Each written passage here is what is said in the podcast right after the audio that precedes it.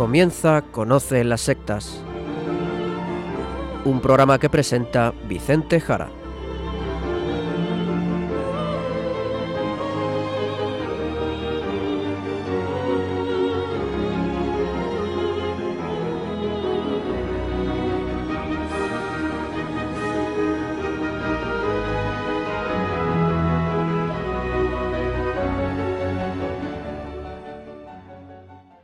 Buenas tardes, queridos amigos de Radio María. Empieza ahora Conoce las sectas, el programa de sectarismo de Radio María España, dirigido y realizado por la RIES, la Red Iberoamericana de Estudio de las Sectas. Quien les habla y como encargado por la propia RIES para su dirección, Vicente Jara. También con todos ustedes, Izaskun Tapia Maiza. Izaskun, ¿qué tal? ¿Cómo estamos? Muy buenas tardes a todos. Pues estoy muy bien, gracias a Dios. Pues directo ya al sumario del programa de hoy.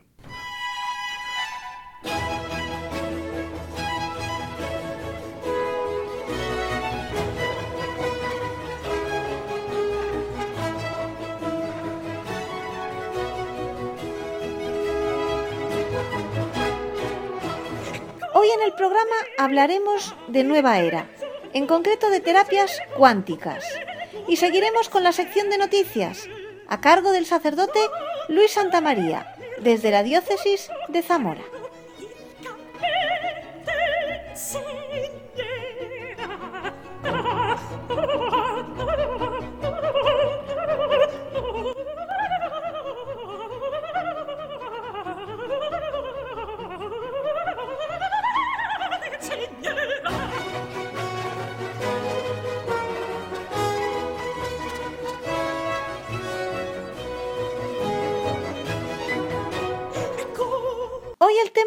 Poco complicado, Vicente. Terapias cuánticas. Ah, no, no, no, complicado no. Vamos a ver, cualquier libro de los gurús de la nueva era, pues te lo cuenta fácilmente. Los maestros del Reiki, por ejemplo, usan energías cuánticas, por lo tanto es facilísimo. Un cursillo de unas poquitas horas y puedes manejar a tu antojo todo el mundo cuántico, atómico, energético, y mira, te ahorras sacarte la carrera de físicas, que mira, por otro lado no es para cualquiera y hace falta tener muy buena cabeza, muy buen cerebro, muy buena capacidad en matemáticas y no lo hace cualquiera. Así que mejor un librito de esto de autoayuda, buscarse un gurú y dominas las terapias cuánticas en 15 días. Como ustedes están escuchando, hoy nuestro director está de broma. Está siendo irónico, ¿no? Pues sí, Zaskun, como puedes entender y espero hayan entendido los oyentes, estoy en plan irónico. Es una broma, una broma muy seria. Vamos a ver, no existe curación reiki, hemos hablado del reiki ya. No hay técnicas de bioneuroemoción cuánticas que ayuden a nadie más que aquel que las da, que se forra. No hay posibilidad de curarse de un cáncer concentrándose en las células ni en los átomos. Todo esto son cuentos chinos, son engaños. La física, la medicina, la química, la farmacia son ciencias muy complicadas. Hacen falta muchos años de estudios, conocimientos acumulados por la humanidad siglos tras siglos, análisis, experimentos, también personas que se dediquen a ellas con capacidades adecuadas, equipos de investigación. Esto de curarse con terapias de la nueva era, terapias alternativas tan de moda, vale ya, vale ya. Hay mucho timador, mucho estafador, que con un lenguaje que parece científico están engañando a muchas personas. Pero Vicente, también la gente es que a veces es un poco ilusa o se deja engañar, ¿no te parece? Pues hay de todo, Izaskun, hay de todo. Pero hay que tener en cuenta, la verdad, caso por caso, como hacemos en las RIES. Las RIES, aparte lo que ustedes conocen y oyen, también nos dedicamos a atender a las personas. Hay que ver también caso por caso. Pero sí podemos decir que en ocasiones, y no pocas, una persona enferma a veces se mete en la boca del lobo y se va a cualquier sitio a ver si le curan su enfermedad o curan la enfermedad de su hijo o de un familiar. Y a veces se mete donde no debe. Y confía, eso sí, que no le engañen, pero a veces es muy imprudente. Por lo tanto, es verdad que depende de cada caso, pero sí hay que decir que en ocasiones la gente le falta eso, prudencia, prudencia. Y hay mucho timador, así que cuidadito. Y cuando uno está enfermo o está en una situación familiar complicada, pues no piensa, no piensa de manera adecuada muchas veces y puede caer en una trampa de estos timadores.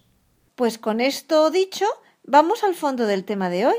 Vicente, adelante. Eso es, quizás vamos para allá. A ver, hace unos meses, queridos oyentes, el presidente de la Real Sociedad Española de Física, don José Adolfo de Azcárraga, publicó un artículo en la Revista Española de Física alertando de la calamidad, calamidad, y es la palabra que don José Adolfo usó en el título de su artículo, alertando de la calamidad de las terapias de la nueva era, la New Age, terapias de estilo científico, en su caso, de estilo físico, en concreto apoyándose en falsedades sobre lo que es la física cuántica.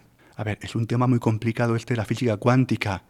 Es un tema muy, muy, muy especializado. Se refiere a todo lo que ocurre en el mundo físico, pero a nivel muy, muy, muy pequeñito, a nivel atómico, ¿de acuerdo? La física cuántica es la física del nivel atómico y subatómico, ¿de acuerdo? Todo el conjunto de leyes y de modos propios que ocurren en ese ámbito. Bien, no vamos a entrar en esto, que es muy especializado y yo no soy la persona adecuada para tratarlo, ¿de acuerdo?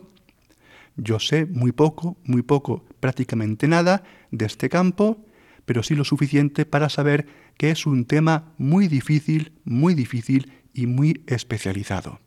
Muy confuso tanto en su aspecto de laboratorio, de experimentación, como también en las matemáticas, muchísimas, muy complicadas, que tiene de fondo. Pero sin embargo, como decimos, cualquier pseudoterapeuta espabiladillo de la nueva era te habla de esto de la terapia cuántica con un desparpajo, medicina cuántica, engañando a mucha gente. El título del artículo, publicado por don José Adolfo de Azcárraga, presidente de la Real Sociedad Española de Física, es el siguiente. De terapias cuánticas, entre comillas, y otras calamidades pone entre comillas cuánticas, porque la verdad es que de cuántica realmente nada de nada. Todo un engaño. En fin, que los físicos, queridos oyentes, como ya venían haciendo los médicos, se están hartando, se están hartando y con razón, de esta deriva de tantas sectas, de tantos gurús, de tanto espiritualista, de tanto timador, de tanto desvergonzado, que anda por ahí engañando a la gente con lenguajes científicos que realmente son engaños donde detrás no hay nada más que eso, un timo, un timo, jugando con la salud de la gente. ¿Es normal este tipo de comunicados? A ver, los científicos, Izaskun, tienen o tenemos, yo también pertenezco al gremio de los científicos por mi especialidad, pues en general un problema que es que viven un tanto apartados de la sociedad. Es decir, el gente se dedica a sus tareas científicas más o menos complicadas y de especialistas y no saben muchas veces cómo transmitir esos conocimientos al público. Aparte que no tienen espacios en medio de comunicación donde pueden, por ejemplo, volcarlos. No es algo que los medios televisivos o radio realmente ofrezcan un lugar para el ámbito de la cultura, de la ciencia, para que todas estas cosas y descubrimientos lleguen a la gente. Son temas que a los medios de comunicación en general les importa muy poco. Por lo tanto, al final hay una gran barrera entre los especialistas, que por otra parte, ya digo, les cuesta contar sus descubrimientos, y la gente.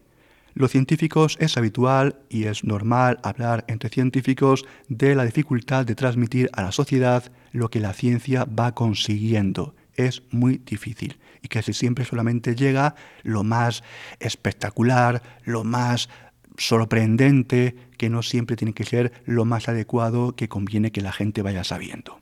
Por lo tanto, hemos de decir, Izaskun, que este tipo de comunicados, como ha hecho el presidente de la Real Sociedad Española, pues son muy raros, son rarísimos, no solamente en España, ¿eh? en cualquier país. Es verdad que lo normal, y a veces también lo hemos comentado aquí, lo hemos traído aquí a la radio, a Radio María, a conocer las sectas, es más normal que el colectivo médico, ante la nueva era, pues hagan algún comunicado, hartos ya de tanto falso médico, de tanto pseudomédico, de tanto falso terapeuta, de tanto engaño. Pero la verdad es que no es normal, no es normal, si es más habitual en el mundo médico, pero en cuanto al mundo de los físicos, de otros científicos, es muy, muy raro, muy raro. Pero ahora son los físicos. Eso es, como digo, y esta es la clave, porque es rarísimo que el colectivo de físicos alce, levante la voz. Por lo tanto, queridos oyentes, ¿qué conclusión podemos sacar? Pues que el tema es muy grave. El tema es muy grave y la intromisión, el engaño y la falta de formación también en la sociedad, con mínimos conocimientos científicos, en fin, el bochorno de tanto desvergonzado de la nueva era y de estas pseudo espiritualidades, pseudo religiones, pseudo ciencias, ya se está pasando de castaño oscuro. Por lo tanto, si los físicos de España levantan la voz, es que ya el agua está en un nivel muy alto y estamos verdaderamente muy mal. Si te parece, Izaskun, si les parece a los queridos oyentes, vamos a leerles algunos fragmentos de este artículo que merece mucho la pena, merece mucho la pena. Sería muy interesante también que se trabajara en los colegios, en los institutos, se formara a la gente en lo que está pasando y en el grado de engaño y de manipulación de muchas personas ante enfermedades que acuden a este tipo de timadores. Pues quizás, con si te parece, leemos algo del artículo del presidente de la Real Sociedad de Físicos de España, don José Adolfo de Azcárraga, al que ya desde aquí, por supuesto, aplaudimos a dos manos, a cuatro manos, le damos mm, las gracias, por supuesto, y que se sienta totalmente acompañado. Eh, nosotros sabemos lo que son las sectas, sabemos lo que es este mundo de las falsas religiones, de los falsos gurús, de las falsas espiritualidades, también de las falsas psicologías, de las falsas medicinas, de las falsas terapias, también de las falsas físicas. Por lo tanto, adelante Izaskun, el artículo ya decimos brillantísimo y empieza de este modo. Hace ya años, un miembro de la Real Sociedad Española de Física me comentaba que nuestra sociedad debía ser más beligerante con las pseudociencias o falsas ciencias. Es un sentir comprensible, aunque en general el silencio sea lo apropiado. Una sociedad científica no puede salir a la palestra para desmentir cada absurdo del que tiene noticia, sean fenómenos sí los horóscopos, el reiki, imposición de manos o incluso aspectos de la homeopatía. Lo mejor para frenar la superchería es lograr una mejor formación científica de la sociedad y no dar facilidades a su propagación, porque sobre todo suele perjudicar más a los menos favorecidos. Otro asunto es el interés sociológico de la aceptación de las pseudociencias que aunque dice mucho de la naturaleza humana, no nos concierne aquí. Entrar en liza con las pseudociencias sería hacer un favor a los embaucadores encantados de polemizar con cualquier institución científica. Pues maravilloso arranque, señor presidente, pero le diré, le diré que yo soy de una opinión contraria. La verdad, yo soy de la opinión de este colega suyo, de que hay que ser un poco más beligerante, ¿eh? Más beligerante. Este es un tema que, como usted también sabrá, señor presidente, es un tema que fue, bueno, más o menos bastante discutido tanto por Isaac Asimov como por Carl Sagan, uno a favor y otro en contra de ser más o menos beligerante en el campo de las pseudociencias. Yo soy de la opinión de que la ciencia no solamente hay que hacerla, no solamente hay que dedicarse al campo puramente científico, sino que también hay que hacer algo contra la pseudociencia. Yo soy de esa opinión. Y no solamente opino esto dentro del campo de la ciencia, también opino esto dentro del campo de lo que es la fe. Ahora hablo de la fe cristiana. No hay que quedarse, creo yo, solamente en lo expositivo, en lo testimonial. hace falta también la apologética, la apologética, que sé que hoy puede sonar mal, que hemos dejado orillada a un lado. Creo que es necesario la apologética, es decir, dar razón de la fe, saber argumentar, saber argumentar las razones, por qué creemos, por qué creo. La fe también es razonable, no es cualquier locura sobre cualquier cosa. Da razón de la fe, desde el pensamiento, desde la razonabilidad. Jesucristo es el logos. Bueno, pues saltamos de tema, ahora seguimos, pero antes, si te parece, Izaskun, un poquito de música que nos va a venir muy bien para poder abordar la segunda parte, donde seguiremos con este artículo. Eso es, Vicente. Un poco de música tranquila, serena, que nos va a ayudar a reflexionar sobre lo hablado. Y para eso podemos recurrir a un clásico a un maravilloso músico como Claude Debussy, que va a ser quien nos amenice la sección musical del programa de hoy. Comenzamos con Arabesco 1, Claude Debussy.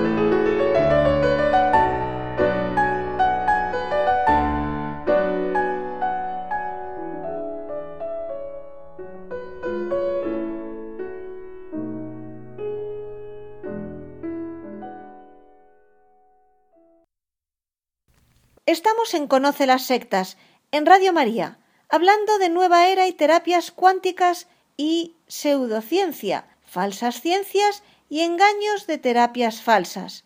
Y lo hacemos comentando un artículo del presidente de la Real Sociedad Española de Física, don José Adolfo de Azcárraga, en el mes de agosto pasado.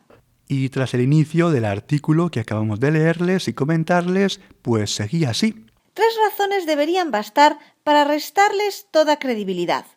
La primera, que afirmaciones extraordinarias requieren evidencias no menos espectaculares. La segunda, conocida por todo jurista, que la carga de la prueba corresponde a quien afirma. Y la tercera, que el extraordinario éxito de la ciencia en la comprensión de la naturaleza muestra precisamente la vacuidad de las pseudociencias. Sin embargo, Pese a la falta de toda validación empírica, éstas gozan de buena salud gracias a la credulidad humana y a su componente crematística. Por otra parte, tampoco se puede obviar la libertad personal para aceptar lo absurdo, incluso si resulta perjudicial. Ahí radica, por ejemplo, la dificultad de la lucha contra las sectas y las falsas terapias. En estas las condenas judiciales suelen producirse por intrusismo médico, no por fraude. Así pues, el problema de las pseudociencias presenta muchas facetas y no tiene solución fácil. Superarlo requiere, para empezar, una sociedad mejor informada. La divulgación científica de calidad es esencial aquí. También sería deseable que se enseñara a razonar críticamente y a juzgar la fiabilidad de observaciones y datos. Pues de manera breve ofrece algunas pautas de lo que es la metodología científica y acaba resumiendo que estas terapias cuánticas, la verdad es que de científicas no tienen nada. Estas terapias tan alternativas son un engaño, son mentira. No se sostienen científicamente. Y comenta el autor una cuestión, que es qué se puede hacer ante todo ello. Y dice que no se puede atacar el fraude, sino solamente el intrusismo. Es decir, que al final lo que ocurre es que lo que es el fraude, lo que es el engaño, pues poco se puede hacer. La gente engaña, la gente miente y al final se van, como decimos, de rositas. Bien, y por supuesto, como hemos escuchado, también comenta el escaso nivel científico de la población. Algo que no ocurre con los oyentes de este programa, Vicente.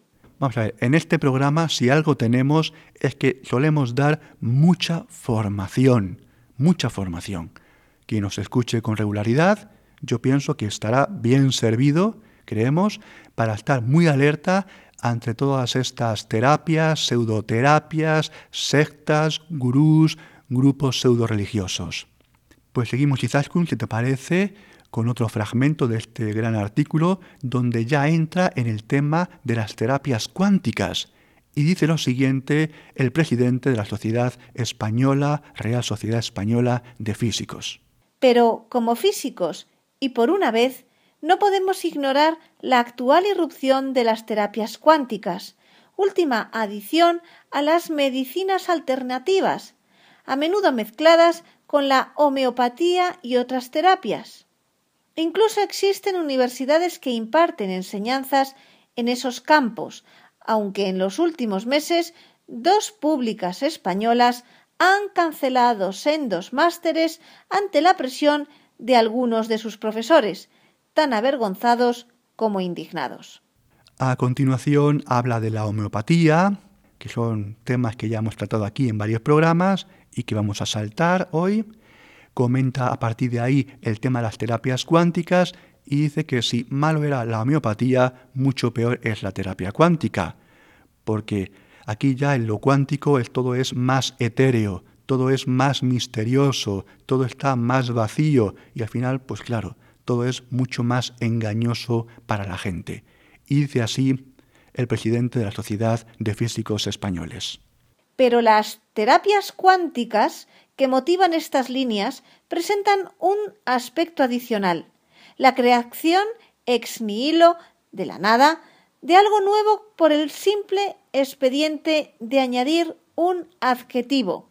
Eso sí, misterioso y hasta intimidatorio para el público la terapia ya no es cualquiera, es cuántica, nada menos. Sigue luego un fragmento bastante complicadito para especialistas, como decimos, donde nombra grandes figuras de lo que es el mundo de la mecánica cuántica, como Max Planck, Heisenberg, Pauli, Jordan, Max Born, Albert Einstein, Schrödinger, John Bell, Niels Bohr, por supuesto Stephen Hawking o Roger Penrose.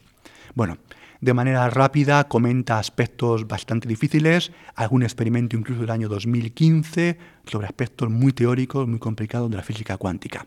Bueno, a ver, resumiendo, con todo esto está mostrando que es verdad que hay cosas poco intuitivas en el mundo de la física cuántica, cosas poco intuitivas, cosas que un poco dejan bastante perplejo, que llegan a ser hasta curiosas pero de ahí a caer en absurdos terapéuticos, pues hay un mundo, hay un mundo.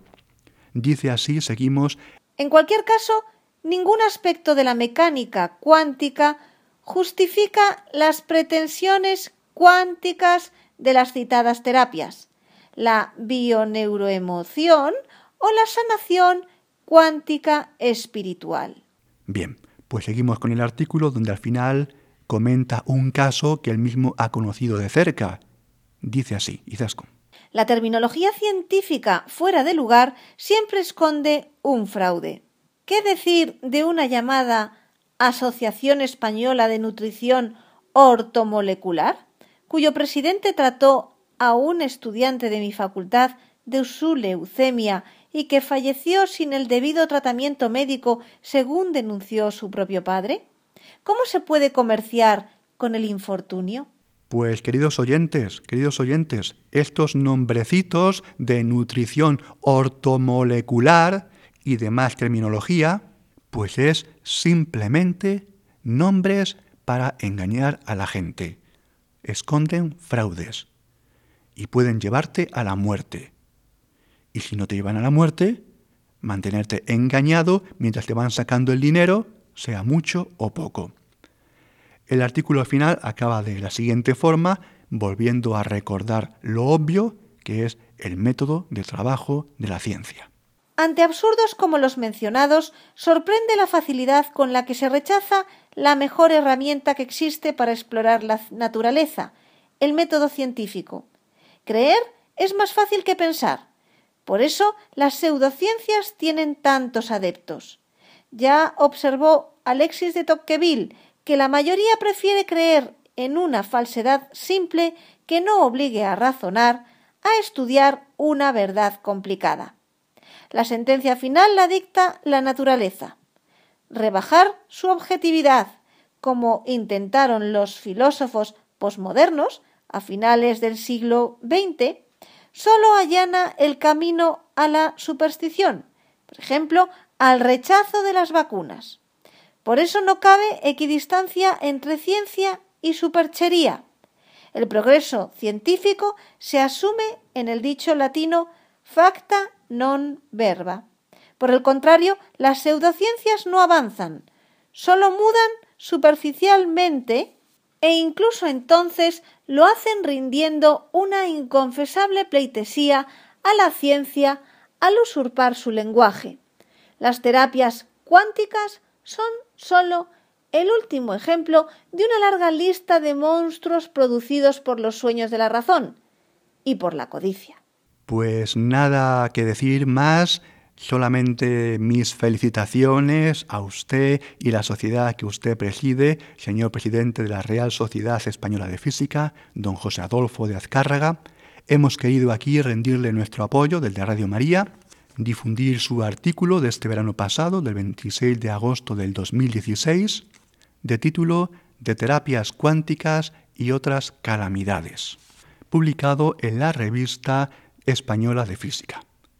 Como usted bien apuntaba, esas filosofías posmodernas del siglo XX, basadas en el subjetivismo, contrarias por lo tanto al realismo, al objetivismo, instaurado por Aristóteles, recordemos, desarrollado por Santo Tomás de Aquino, que el pasado día 28 de enero celebrábamos en su fiesta, patrón de las universidades y los estudios superiores, estudios científicos, un Santo Tomás de Aquino, alumno de San Alberto Magno, patrón, miren ustedes por dónde, de las ciencias físicas y de las ciencias naturales, con los cuales encontramos un pensamiento realista, no posmoderno, no subjetivista, un pensamiento contra la pseudociencia, con una ciencia, una filosofía, una metafísica y también una teología ordenada, rigurosa, basada en facta, no en verba,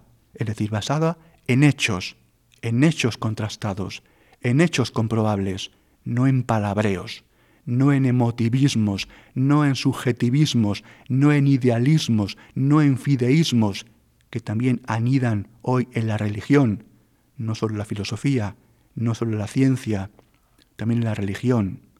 Mis últimas palabras, por lo tanto, porque esto de las pseudoterapias, pseudociencias, pseudomedicinas, es algo que tenemos también en la religión, las pseudo religiones, el ser humano necesita la razón y la fe, como bien decía San Juan Pablo II al comenzar la encíclica Fides et Ratio, fe y razón, Izaskun.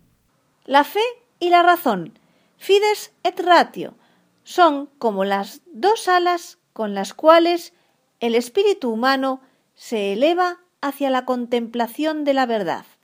Dios ha puesto en el corazón del hombre el deseo de conocer la verdad y, en definitiva, de conocerle a Él, para que, conociéndolo y amándolo, pueda alcanzar también la plena verdad sobre sí mismo.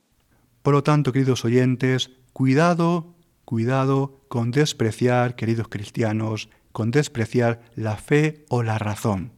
Y los tiempos actuales, todo hay que decirlo, hay muchos cristianos que desprecian la razón, que desprecian la razón. Muchos fideístas que rechazan el logos, el logos que es Jesucristo, el logos, la palabra. Cuidado, como dice el Papa San Juan Pablo II, son pajaritos a los que le falta un ala. Les falta un ala y así no van a alcanzar a Dios. Por eso y como cierre, queridos oyentes, recordad lo que dijo Santo Tomás de Aquino en su Suma contra Gentiles, la Suma filosófica. Suma contra Gentiles, segunda parte 3.4. Decía así, equivocarse en cómo es y en cómo se comporta la naturaleza, equivocarse en cómo se comporta la naturaleza, la creación, es también equivocarse y pensar de manera incorrecta sobre cómo es el Creador, sobre cómo es Dios mismo. Santo Tomás de Aquino. Fe y razón, las dos, las dos. Y por eso los cristianos, y aquí lo hemos hecho hoy, defendemos más que nadie la ciencia, la ciencia hecha correctamente, con rigurosidad, porque conocer la naturaleza, conocer la creación, es conocer a Dios, como también decía San Alberto Magno, patrón de las ciencias naturales, patrón de los físicos. Vamos a escuchar ahora Arabesco 2 de Claude Debussy.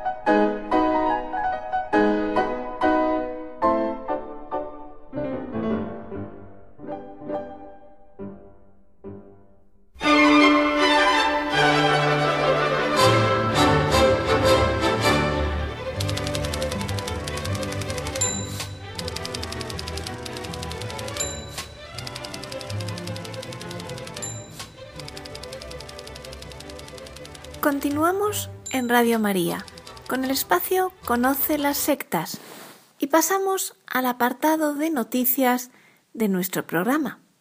Después de la formación, llega el momento de la información para estar al día de lo que ocurre cerca y lejos de nosotros en este campo del sectarismo.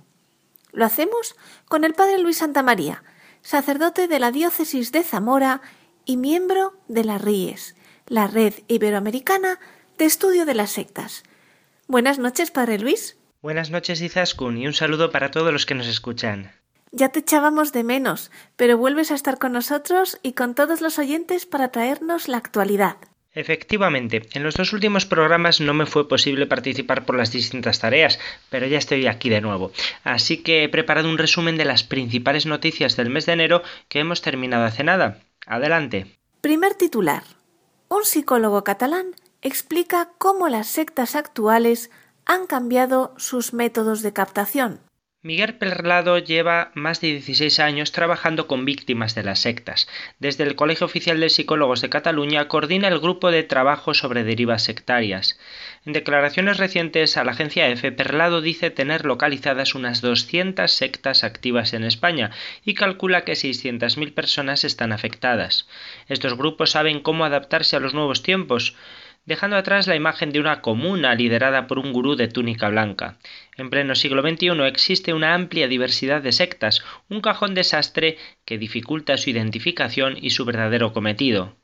Dentro de la multitud de ofertas de terapias alternativas hay grupos que se adueñan de determinadas prácticas, chamanes, constelaciones familiares, conexiones con los ángeles, que precisamente por su nivel de indefinición puede tener más calado sobre la persona, señala el experto, pero en general utilizan tácticas mundanas de influencia social pero llevadas al extremo.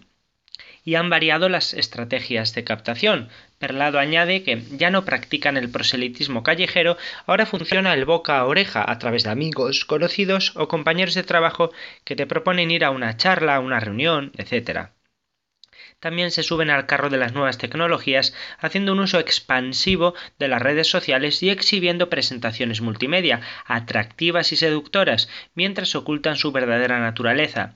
Y es que mientras estos grupos ofrecen por un lado algo distinto y atrayente, por otro necesitan legitimar sus prácticas y se parapetan detrás de registros como asociaciones, ONGs, grupos de ayuda o grupos religiosos. Miguel Perlado define a la secta como aquel grupo o movimiento que exige una dedicación o devoción hacia una persona, idea u objeto y que para la consecución de sus fines emplean mecanismos de control de la personalidad o de manipulación. Y explica cuando todo un grupo va al unísono en una dirección ilusionado y que replica lo mismo que el líder, eso te va envolviendo. Un día entras en una sala y te quitas los zapatos porque todos están descalzos y el día que te quitas todo te dices que lo haces por la evolución espiritual. Nos vamos ahora hasta Chile, donde la semana pasada una secta se negó a abandonar una zona de incendio porque aseguraba que sus miembros iban a trascender. Muy preocupadas estuvieron dos madres que presentaron un recurso de protección para que un grupo espiritual que se encontraba acampando en una zona de incendios forestales en Chile, los que hubo hace poco, abandonaran el lugar. Ello debido a que sus hijos estaban participando en un retiro que tuvo lugar del 22 al 29 de enero en un camping en la ruta que une Florida con Concepción, en Chile. De acuerdo con la denuncia de las mujeres, el grupo estaría compuesto por unas 200 personas y la líder del grupo Divino Maestro les habría dicho a las personas que realizaban el retiro que no se preocuparan por el fuego ni los incendios, porque ellos iban a trascender.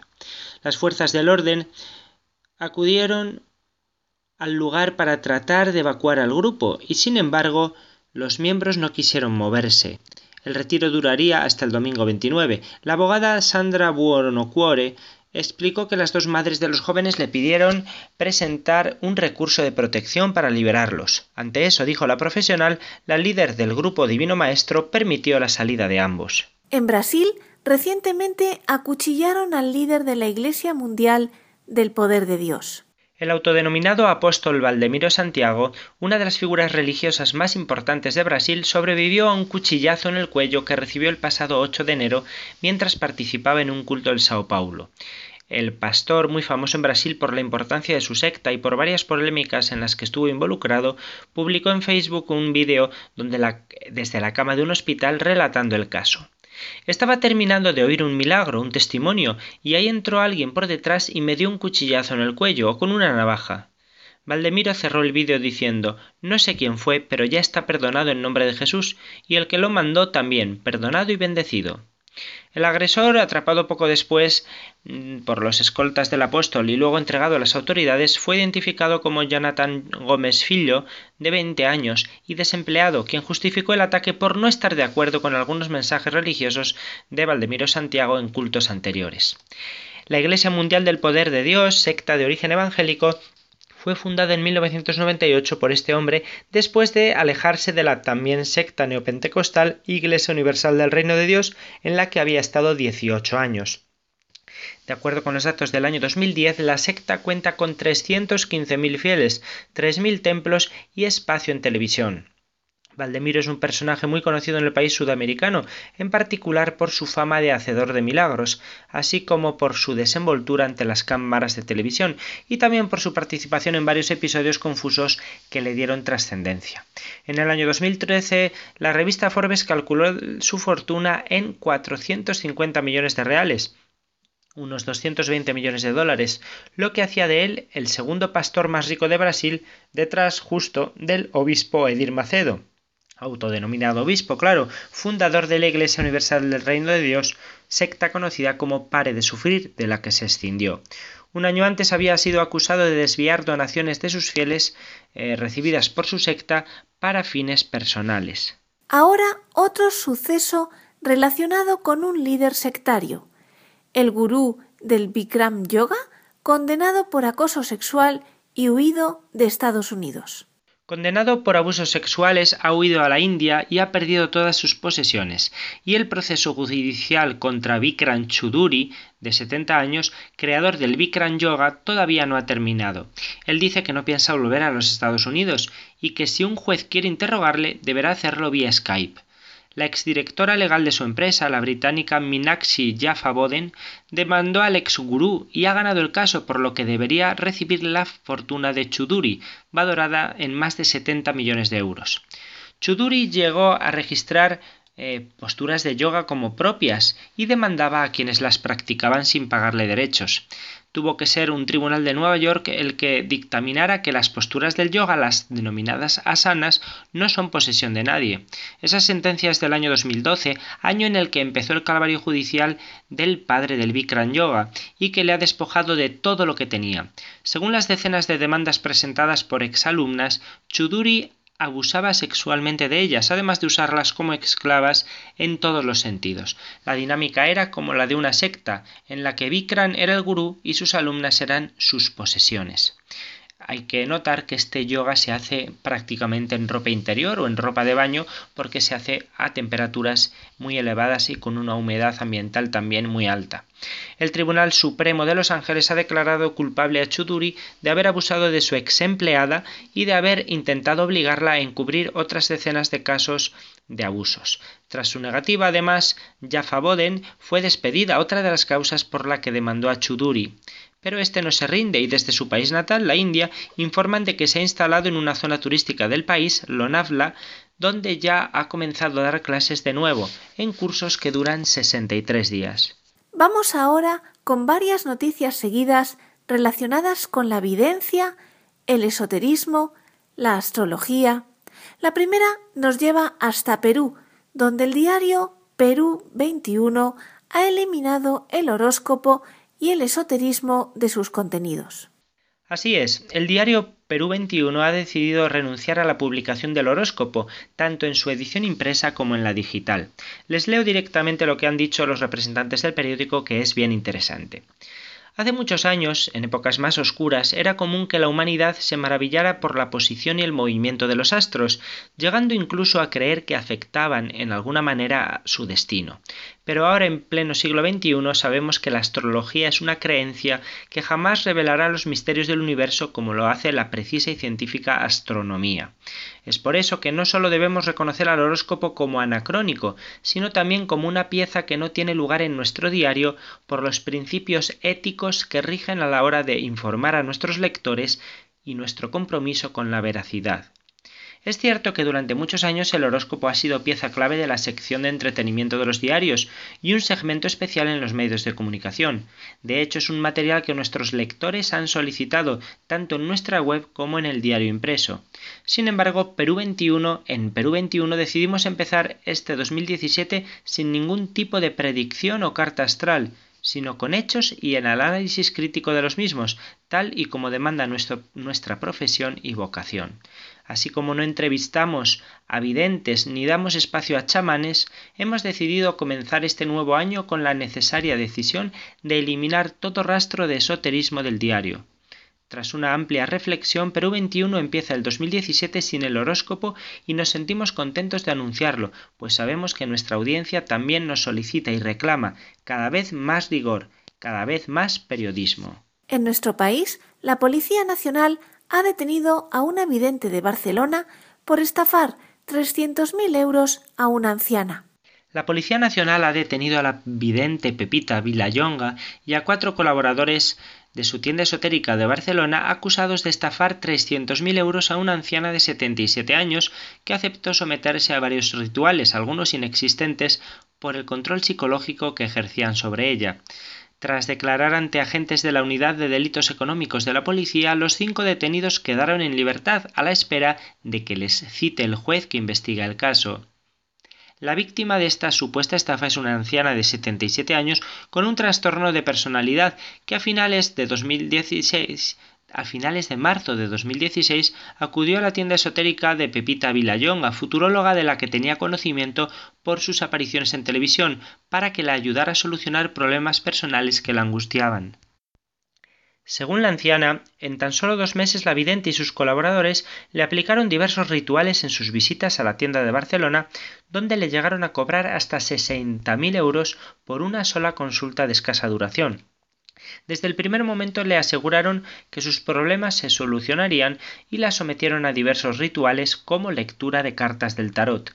Sin embargo, los investigados se aprovecharon del control psicológico que tenían sobre la anciana y conforme iban avanzando sus visitas al consultorio, se las ingeniaron para que aumentara su temor a sufrir enfermedades terminales o incluso de que sus familiares pudieran verse implicados en actividades delictivas, esos miedos.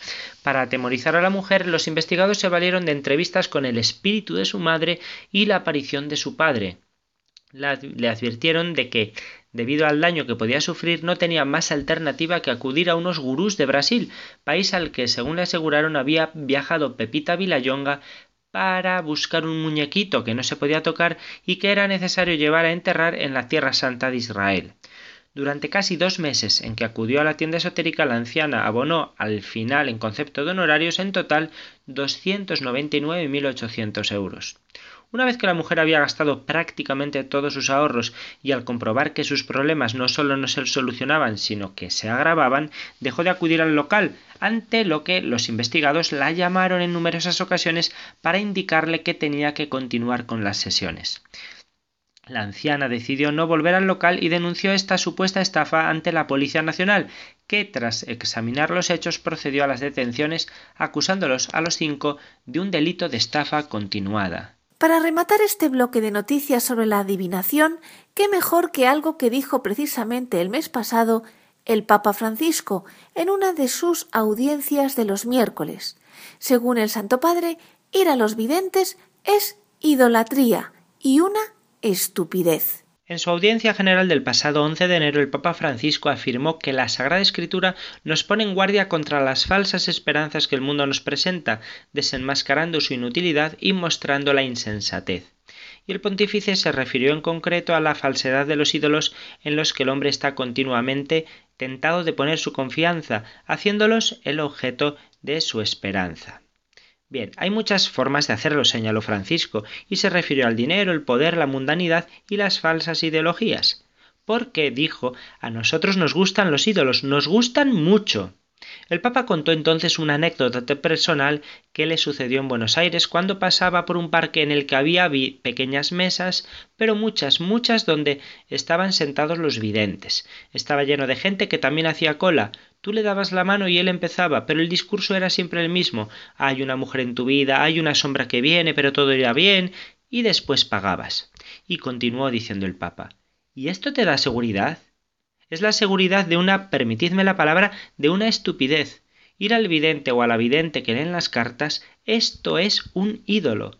Esto es un ídolo, y cuando nosotros estamos muy apegados, compramos falsas esperanzas, mientras que de la que es la esperanza de la gratuidad que nos ha traído Jesucristo, gratuitamente dando la vida por nosotros, de esa a veces no nos fiamos tanto.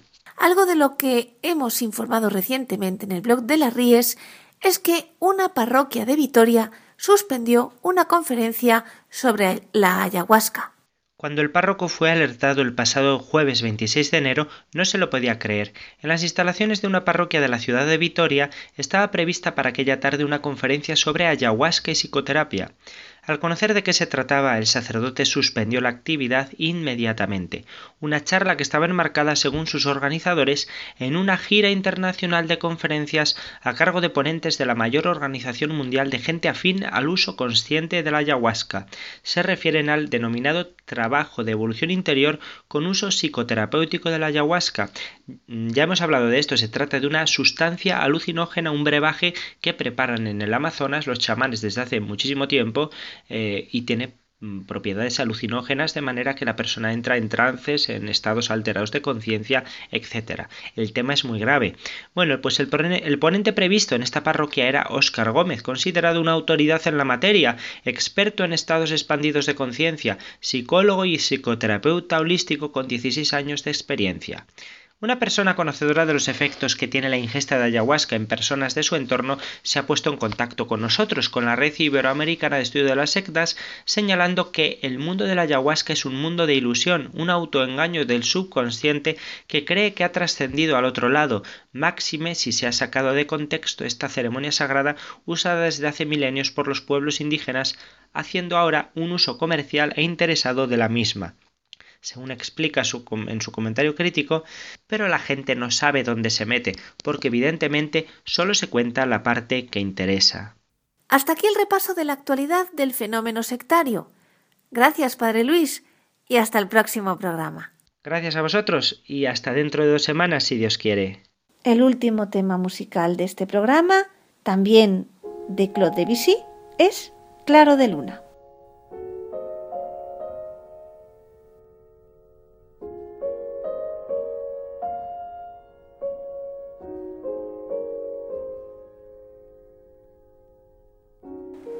Ya en el final, como siempre, les recuerdo nuestro correo electrónico y las tres páginas web. El correo electrónico es conoce las sectas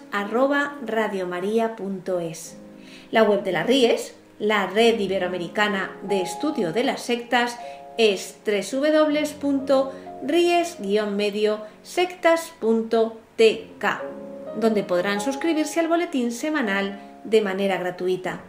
La dirección del blog de las Ries es www.info-ries.blogspot.com. También pueden leernos dentro del portal de noticias religiosas de Infocatólica, cuya web es www.infocatólica.com.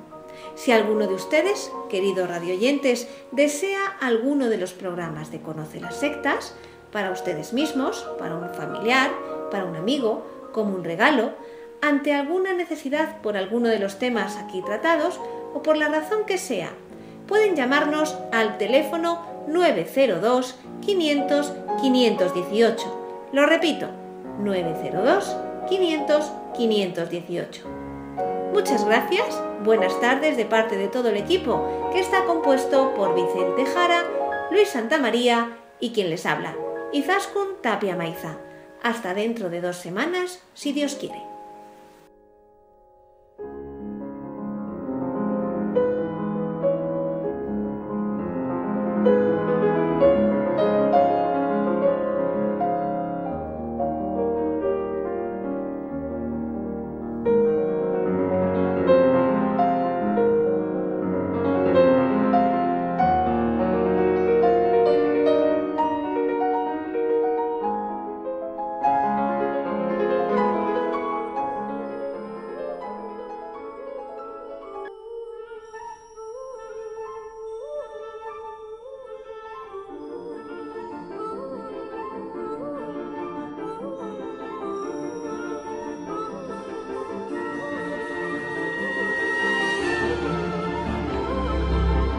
Han escuchado Conoce las sectas, un programa presentado por Vicente Jara.